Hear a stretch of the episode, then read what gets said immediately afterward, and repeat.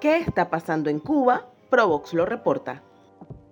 Los accidentes de tránsito en Cuba alcanzan cifras alarmantes. En 2023 se registraron un total de 8.556 accidentes de tránsito con 729 muertes y 5.938 heridos. Ante esta situación, los medios de prensa oficialistas apenas ofrecen información al respecto. Sin embargo, la opacidad informativa en el tema es contrarrestada por los reportes que los mismos ciudadanos realizan en páginas de Facebook dedicadas a ello. Un ejemplo de ello es el grupo de la red social Facebook accidentes, buses y camiones por más experiencia y menos víctimas, donde los ciudadanos reportan diariamente los accidentes en la isla. Desde el Observatorio Digital ProBox se monitoreó la conversación sobre el tráfico en Cuba. En este sentido, obtuvimos una muestra de 1015 menciones que se registraron en Instagram, Twitter y Facebook desde el 26 de octubre al 26 de noviembre.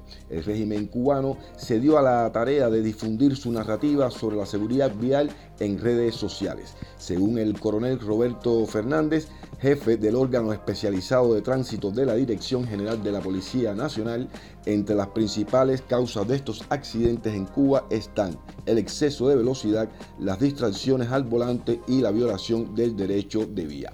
Por su parte, Ailé Borges, primer teniente y analista del órgano especializado de tránsito de la Policía Nacional, señaló que más del 90% de los siniestros son responsabilidad de las personas y no del mal estado de las vías en Cuba ni del envejecimiento del parque automotor que circula en el país. En los últimos meses, la oscuridad en muchas vías en la que las autoridades dejaron de usar el alumbrado público como medida de ahorro ante la crisis energética provocó incidencias peligrosas en las calles de la isla. Esto tampoco se cuenta en los canales oficiales. Por el contrario, el régimen cubano se dio a la tarea de difundir su narrativa sobre la seguridad vial en redes sociales. Bajo el lema Amor con Seguridad Vial, las autoridades del régimen cubano iniciaron el 6 de noviembre de, 2023 la 60 Jornada Nacional de Tránsito que tendría como objetivo promover acciones que contribuyan a transformar las supuestas conductas negativas que influyen en la seguridad vial. Mientras el régimen omite las causas de los accidentes que puedan afectar su imagen, los ciudadanos siguen reportando. Esto fue el audio reporte de Cuba. Para más información sobre manipulación sociopolítica en redes, síguenos en arroba provoxbe.